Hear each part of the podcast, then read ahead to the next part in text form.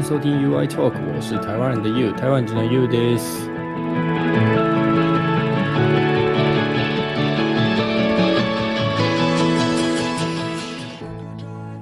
はい、皆さんこんにちは。えー、っとね、僕最近よくちょっとちまきを食べているんですよ。で、まあ、あのー6月の頭ですね。台湾は単語節という祝日なんで、台湾では単語節にちまきを食べる風習が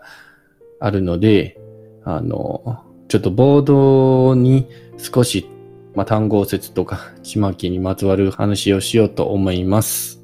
で、そうですね。まあ、あの、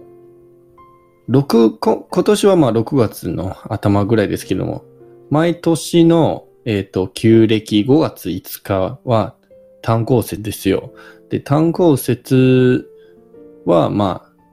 ちまきを食べたり、まあ、あと、そうですね、ドラゴンボール、ボドラゴンボードレースをしたりもするので、で、まあ今年はちょっと、去年もそうかな、コロナの影響により、こう、多分中止はしていると思います。ただ、ちまきはやっぱりみんな食べてるんじゃないですか？と思いますので、台湾のちまきといえば、笹の葉で作った、まあ、三角形が特徴なんですが、えっ、と、まあ、なんでちまきを食べるっていうのは、無病息災を祈る日になっていて、そういうなんか文化っていうか風習があったみたいです。僕もそんなにこう、なんか意味を分かった上で毎年を食べてるってはないけど、ただ、ああ、この時期やったら、まあ、ちまきを食べるなって思いながらずっと食べてたけど。で、あの、ちょっと調べてみたら、台湾ではですね、なんとこう、大きくこう分けているみたいですよ。ちまきにおいては。で、北部式と南部式の2種類があるそうです。で、何が違うっていうのは、台湾北部では、えーよく食べられてるちまきは、炒めたもち米に、まあ、豚の角煮や塩漬け卵の黄身、あと、ピーナッツなどを入れて、で、最後は笹の葉で、えー包んで、えー蒸したものを食べるんですよ。で、南部では、えー洗ったもち米とピーナッツや椎茸、栗などの具材を入れて、えー最後同じく、あの、笹の葉で包んだものですけれども、茹でて作りますみたいね。なので、なんか作り方もちょっと違うんですね。蒸すっていうの作り方とか茹でるっていう作り方もあるみたいです。ただ、僕はチューブなんで、えーいつも毎年はおばあちゃんち、まあ、今年とか最近は近年はなかったんけど、いつも昔はね、おばあちゃんちがでかい釜があって、で、もう、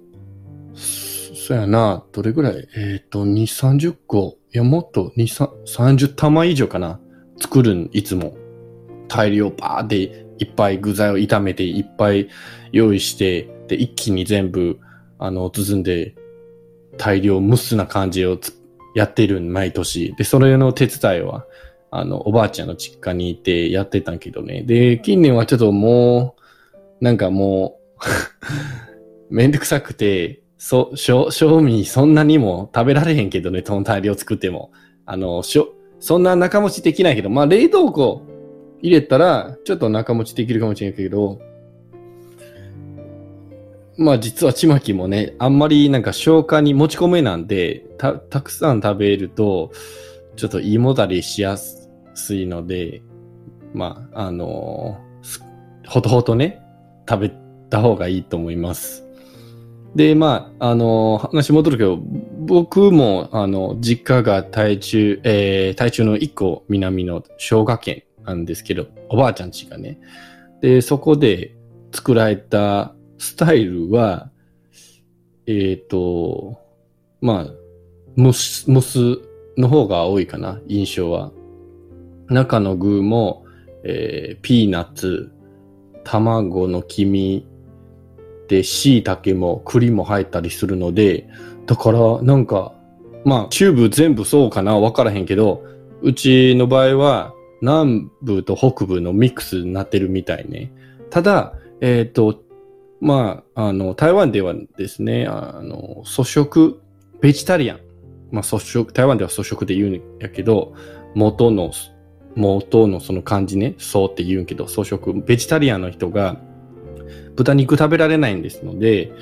えっ、ー、と、粗食のベジタリアン用の、あの、ちまきもあるんよ。なので、そこを豚の角煮の代わりに、えっ、ー、と、たん、なんやろ、に、にせ、えー、なんていうか、偽物の肉みたいなものを代わりに、豆腐みたいなものかな？代わりに入れているんですよ。入れているんですよ。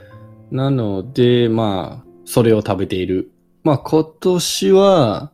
あのー、作ってなかったんですね。うちの場合は。もう外販売しているやつを買って、で、あの分けてみんな食べているんです。個人的には、うん、そんなにちまきをが好きでもないけどね。どっちかというと、なぜかというと、あの、ちまきの中にさっき言った通り、具材ですね。豚の角煮が入ってるやん。で、豚の角煮はちょっと苦手ですよ。僕は。肉の油の部分がちょっと食感がブヨブヨとかコリコリで苦手なんで、あんまり好きじゃないんやから、えっ、ー、と、むしろベジタリタリアン専用のちまきの方が良かったなと思ってる。で、それ最近はちょっとね、あの、時期なので、分けられた分を、まあ、2、3日1個くらいは食べてる。で、そういえば、あの、僕が、あの、最近もね、なんか日本でもちまきとか食べられるんやんじゃないですか。で、あの、日本にいるときに、僕も、あの、ちまきをたまに買うんですよ。で、どこのちまきが一番好きっていうのを、ど、のえー、どこのちまきが一番好き？と聞かれたら、あの、午後一さんね、関西の午後一、あの、に、豚まん、午後一さんの、蓬莱午後一さんのちまきが一番好きですよ。で、その、午後一さんのちまきは、あの、豚と栗ちまきと、鶏とうずらちまきと、えっ、ー、と、海鮮ちまきの3種類があって、で、自分が一番好きなのは海鮮ちまき。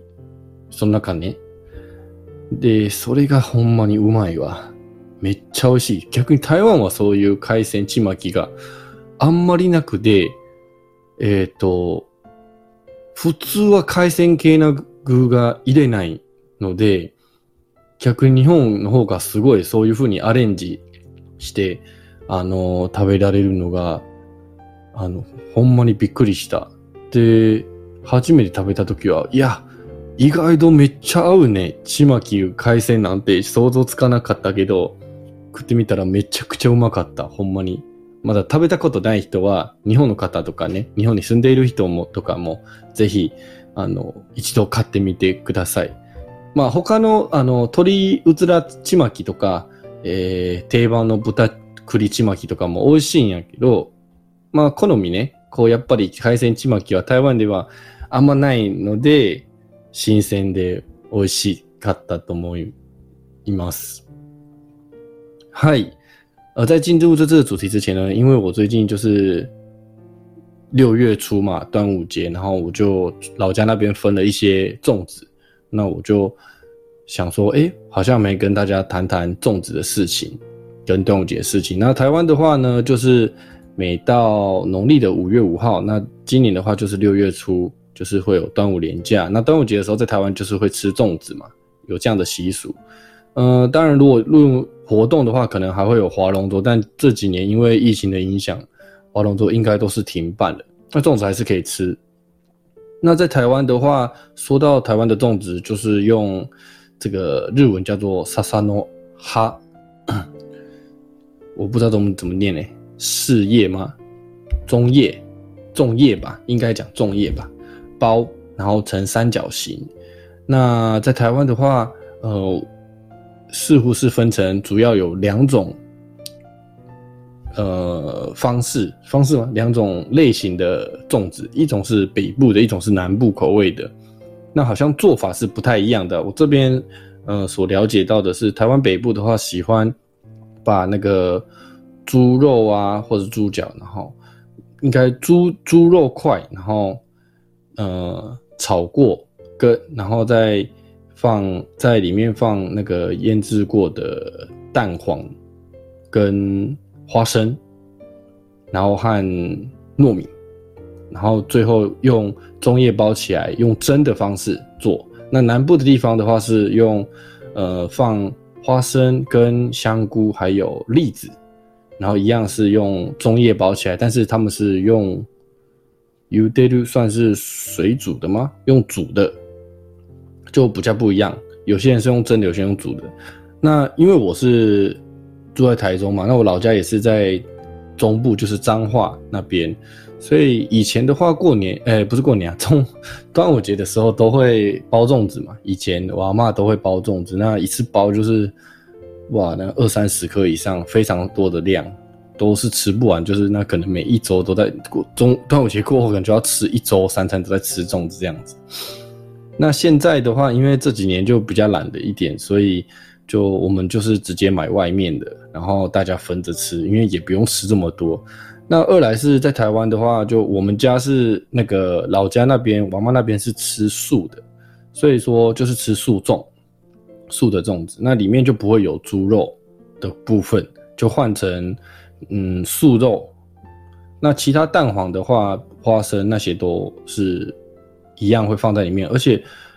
不止蛋黄花生，我的印象也会放香菇跟栗子，所以我不知道是不是只有我们家是这样啦。中部地区的话，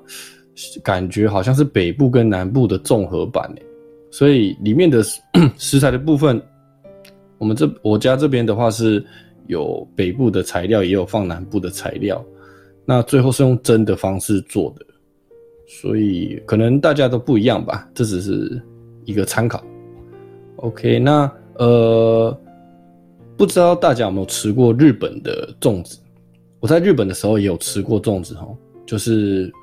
在那个如果可能要关西地区有去过关西地区的人才会知道，或是住在关西地区的人比较会有知道，哎，有名一点叫做五五一蓬莱，它就是卖那个肉包，非常非常的有名，在新在桥那边都有店，南波也有。很多家关西地区有非常多家店，那那那个五五一蓬莱肉包店，他们有卖粽子，以前就有出了这个，呃，怎么说商品？那它粽子有分三种，一种是猪肉跟栗子，然后另外一种是鸡肉跟呃鹌鹑蛋，就是鸟蛋的，那第三种是海鲜口味的，它海鲜口味就是有放虾仁、呃鱼或者是干贝那些花枝之类的。那里面我三种都吃过，那最喜欢的话是海鲜口味的粽子，就海鲜粽子是我最喜欢。那海鲜粽子在台湾其实，据我所知是很少见的啦，因为我在台湾是真的没看过海鲜粽子，基本上都是放肉类的，不是放海鲜类的。所以我那时候第一次看到是很惊讶，哎，想说很新鲜吃看看，没有想到超级超级好吃，就是非常的合。我以为会很不合，但是其实很合，所以呃。有机会大家可以买来吃看看，现在在网上也买得到，就是可以直接用网购的，非常非常好吃。然后，而且在日本的话，他们那个粽子又比较小颗，所以分量不会太大，也不容易胃胀，比较好消化。那其他两种口味，猪肉跟鸡肉的口味，其实也都蛮好吃的，只是我觉得最好吃的还是海鲜口味，台湾还买不到呢，就还要去日本才买得到。所以有机会的朋友们可以。在日本的朋友可以买来吃看看，五五一的叫锅锅节后来桑喏，诶，开森起马吉呢海鲜口味的粽子，它很小颗又很好吃。好。えー、では本題を入りたいと思います。で、今回はあの前回の引き続きですね、誤解されやすい日本語と中国語の、えー、後編です。で、今回紹介する単語は、あの、まず人についてね、単語を紹介したいと思います。えー、一つ目は、ローバー。まあ、ローバーで言うと、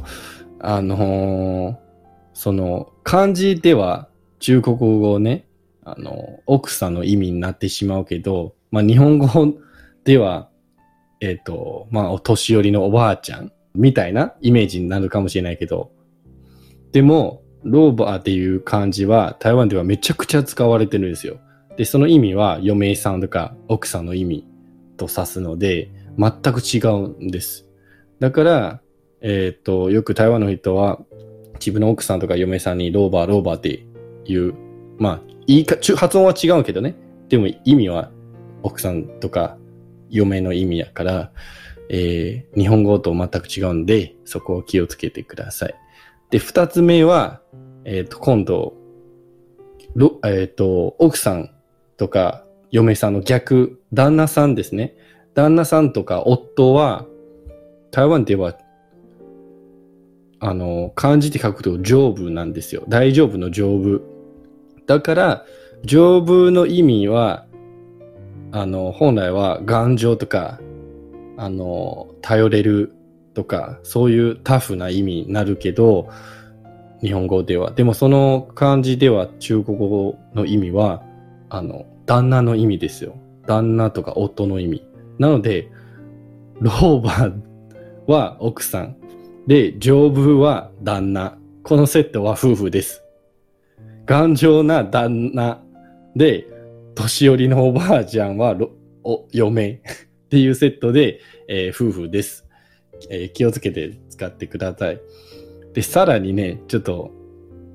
少しハードル上げちゃうんですけど、三つ目は愛人っていう単語がありますね。で、愛人では、あのー、もう本当に中国語ではもう文字の意味は単なる愛する人ですよ。漢字で書くとわかるんじゃないですか。愛人の愛は愛するの愛ですね。愛してるの愛。で、人ね。だから愛人は日本ではこのなんか、上着相手とか、こう、第三者みたいなイメージ、意味と指すけど、台湾では単なる大切な人、愛する人なので、いい意味として使われるので、中国語ではね。そこはもう、あの、違うんで、理解してください。で、じゃあ今度逆にこの日本語の愛人、第三者とか上着相手は、台湾では何て言うっていうと、漢字で書くとは、今今度 4, 4つ目紹介したい単語ね。ちょうどこれなんですから、えっ、ー、と、小3なんですよ。通称は小3です。だ実際の小で、えー、3つ目、3つの3。だから、小3ってさ、日本語は小学校3年生ですね。小学生3年生っていう意味じゃないですか。略して小3。でも台湾は小、まあ、ちょっとややこしいけど、あの、小学3年生も小3と言うけど、それよりは小3という漢字をね、もしくは小3っていう中国語で使ったら、どっちか言うと、日本語の愛字の意味を浮かぶよ。あの、上着相手は小3って言うね。だからなぜ小3っていうのは第三者ですからね。夫婦以外の第三者って略して小3ですよ。だからそこは本当にこの人に使う言葉はね、よく使うので、夫婦、老婆、丈夫、愛人、賞賛とかも本当に気をつけて使った方がいいと思います。好，接续上一次的内容，呃，跟大家介绍容易误解的中文和日文的用法。那这次会刚才介绍是关于人的一些单字。那第一个所介绍的是“老婆”，“老婆”这个词呢，呃，在日文是存在的，写写法也是一样，就是中文的写法，就繁体字的写法。那发音叫做“洛吧”，可是，在日本的“老婆”的意思是，呃，老太太，就是年纪很大的老太婆的意思，所以比较不好的意思，不要对别人使用，尽量要小心。那不是那个另一半的意思，不是太太的意思。如果你要讲自己的另一半、自己的妻子、太太的话，就在日本不要讲老婆，而是要讲呃有没有没桑，或者是呃芝麻妻子这样子。好，那第二个呢是丈夫。我刚才介绍老婆嘛，但第二个刚好容易误解的又是另外一半，就是丈夫。那丈夫的话，大家都听过 “day job” 嘛，“day job” 就是没关系嘛，就是写成汉字就是大丈夫嘛。那你去掉“大”的话，剩下“丈夫”这两个字，在日文是呃很坚硬、很靠 job，就是很很怎么说，很稳固。不容易坏掉，很稳定、很稳固的那种叫做 job，所以很值得依赖，很很很稳固。那当然的意思叫做丈夫，写成汉字就日文的话，写汉字就是丈夫，不是我们的那个丈夫、老公的意思哈。如果你要讲老公或丈夫的话，在日文是讲呃 odo，就是夫妻的夫 odo，或者是呃 dana，dana 也就是就是老公的意思啦，这两个都可以用。旦那桑，那你不可以用丈夫。如果你写丈夫给日本人看的话，他会理解成不同的意思。就是我刚才说的是很坚毅、坚定的，就是很不容易摧毁的，叫做丈夫。那第三个呢，叫做爱人，爱情的爱，呃，人就是呃人类的人。那爱人的话，在日文的话也是有这个汉字一模一样，只是 爱人的意思跟中文是完全不一样哈。在中文的意思解读上是，我爱这个人，就是我很重要的人，我很爱的这个人叫做爱人，简简称。可是，在日文的话，你跟他讲爱人的这个，给他看这个中文的中文字的话，他会理解成小三的意思，第三者，就是出轨的对象之类的。或是你劈腿的对象，这个叫做在日文叫做爱人，所以会很容易误解，要小心使用。那在中文的话，不是我们都是简称小三吗？就是第三者或者是劈腿对象叫小三嘛。可是相反的，在日本是讲成爱人才是小三的意思。那在日文也有小三这个讲法，日文叫修三，可是这个也是简称。小三的意思呢，在日文就不是不好的意思，它就是呃小学生三年级的简称，他们会简讲成小三。那特别有名的就是秋妮嘛，中学二年级不是就讲中二吗？就是你有中二病，就是你很幼稚，就秋妮病，所以他们会简称嘛。小学生就是小小一、小二、小三，台湾也会这样讲啦，但是。如果你只讲小三，当然这就是语病嘛，抓语病就会常常让人家误会成你是要讲这个劈腿对象，所以这要小心。小三的话，在日本就是小学三年级的意思，那在台湾的话是有另外一个意思要注意。好，诶，最後ね、ちょっとめちゃくちゃやばい単語を一つ紹介しようと思います。あの、 すでに知ってる方もいらっしゃるかもしれないけどね、台湾来るときに、えー、旅行、特にかな？旅行するときに、もしかしてどこかで見たことあるかもしれないけど、日本人が中国語を見たとき、最もインパクトが強くて面白く感じるのが、絶対、あの、中国語の金玉やんと思うわ。金、ごめんなさい。ちょっと下ネタになるけど、金玉、ほんまにその金玉です。間違いなく。金玉って書いてるね。あの、金と卵の玉ね、と書いてる中国語がたくさん見られると思います。で、別に下ネタなんてではあらへんけど、まあ中国語ではですね、金玉とは、あの、きらびやかな、えー、宝飾品という意味で、まあそんな、卑猥な意味は全くあらへんで、例えば、そうやな。どこかな。あの、店の看板とか、あと、台湾のお正月の時、門ね、扉の両サイドに貼り付けられている春年っていう、まあ、赤いが紙とかよく見ると思うけど、で、その時に基本中国語で、えー、金玉マンド、金玉マンドという四文字熟語がよく使われると思うけど、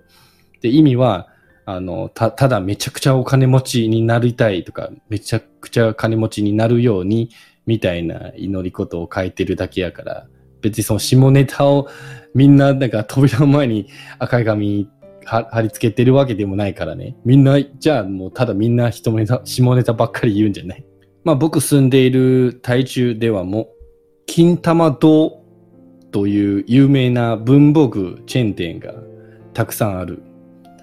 やっぱりですね、あの、ちゃんと金中国語の金玉の意味がわからへんと、まあ日本人なら、これなんちゅう店なんてしまうやんか。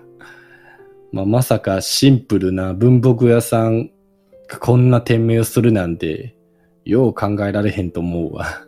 まあだから、えっ、ー、と、このように、まあ同じ漢字でも、あの、国を渡ったら全然意味が異なる場合もたくさんあるので、誤解されやすい単語を使うときに気をつけましょうね。まあ、他に何か面白いが単語があれば、えー、ちょっとややこしいと思っている単語があれば、ぜひ Apple Podcast のコメント欄に教えてください。はい。で、最後はちょっと中国語を訳します。あの、最後呢，我要跟大家介绍，就是我觉得对日本人来说最有冲击力，也就是最有代表性的这个让人误会的中文跟日文的呃单字，特别是第一次来台湾旅行的日本人可能会非常非常的吃惊，或者是觉得很好笑，就是呃金玉，那金玉就是金玉满堂的金玉哈，这个金玉啊。呃，日文念 king 他妈，那在日本其实它就是开黄腔的意思。为什么呢？因为金玉的意思在日文是呃男生的蛋蛋，下面的蛋蛋的意思。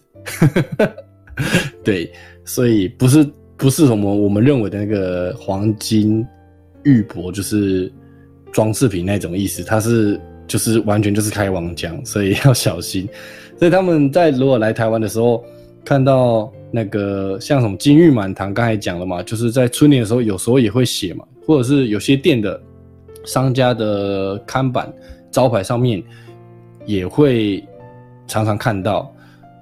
那金玉满堂其实就是只是意思就是说，呃，希望可以赚很多钱啊，祈祷可以赚很多钱的意思而已。但像在日本就完全无法想象，因为他就会认为说，男生蛋蛋。很多的意思。好，那呃，其实住在像我住在台中，台中是有呃一间很有名的连锁的文具店，叫做金玉堂。所以每次日本人看到这个招牌的时候，就会呃不自觉的笑出来，就诶，这到底是什么店？如果不知道里面是什么的话，真的会吓到。其实它只是单纯的那个文具店而已啦。好，那所以呢，最后就介绍这个，其实。大家要小心啊！呃，我一样的汉字，在不同国家可能就完全不一样意思，也会容易造成误解，所以一定要小心。那如果有什么特别的单字的话，也可以在 Apple Podcast 的留言栏告诉我。好，那今天的内容就到这边，那我们就下次见喽。はい、それでは今回の放送は以上です。また今度お会いしましょう。さようなら。